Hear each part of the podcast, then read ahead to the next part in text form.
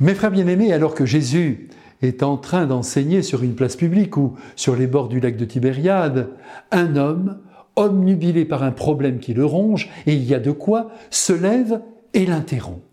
Et voilà ce qui le perturbe. Son frère vient de lui voler, il n'y a pas d'autre mot, sa part d'héritage. Et apparemment, il n'a aucun recours. Je suis prêt à parier avec qui le voudra que dans cette assemblée qui se trouve devant le Christ, il y a ce fameux frère sans scrupules, mal intentionné, pour ne pas dire malhonnête. Et j'avoue que ce qu'il a fait mérite une bonne correction et une réparation. On ne peut pas impunément dérober un bien qui ne nous est pas destiné. Aussi, il peut sembler curieux que Jésus, dans sa réponse, ne prenne pas tout de suite parti pour celui qui s'est retrouvé lésé. Mais s'il botte en touche en ne prenant pas sa défense, c'est tout simplement parce qu'il y a une leçon plus importante à donner, non pas à un, mais aux deux, aux deux frères, et en écho à toute l'humanité. Qui m'a établi votre juge, dit-il? Qui m'a établi l'arbitre de vos partages?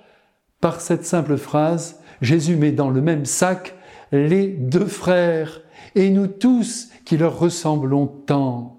Méfiez-vous, nous dit-il, de tout âpreté au gain. Vous rendez à l'argent un culte exagéré. Et c'est bien vrai, la recherche de l'argent, mes frères, la volonté de gagner toujours plus, crée entre les hommes de graves dommages, de graves inégalités, et plus encore détruisent les relations entre nous. Il m'arrive bien souvent d'être confronté à des situations semblables, notamment aux heures des successions, où les familles s'entredéchirent, parfois pour ramasser trois sous. Que de tensions familiales à cause du fric. C'est une honte. En outre, passer son temps à compter son argent, en n'étant même plus capable d'offrir un repas ou un café à un ami cher, c'est tout de même la preuve d'une dégénérescence du cœur humain, vous ne trouvez pas?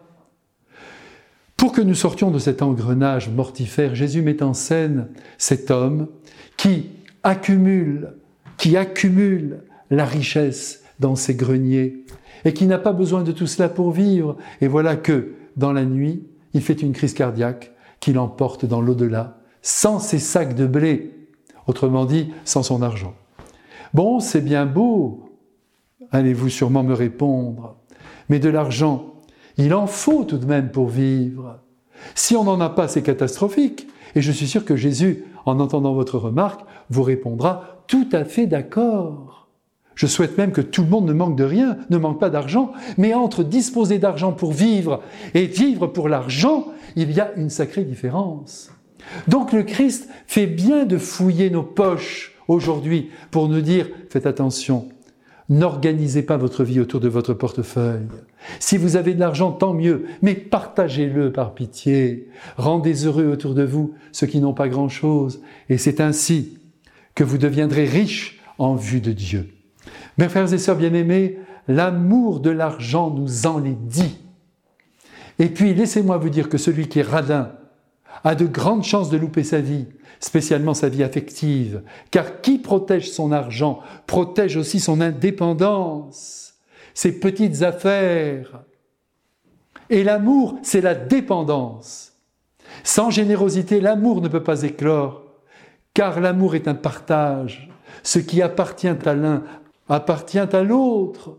Alors, vous comme moi, si vous le voulez bien, nous allons faire maintenant des exercices de générosité. Il n'y a que ce moyen-là pour dire à l'argent, ce n'est pas toi qui mènes ma vie, et je vais partager ce que je possède. Et c'est à ce prix que Dieu nous bénit.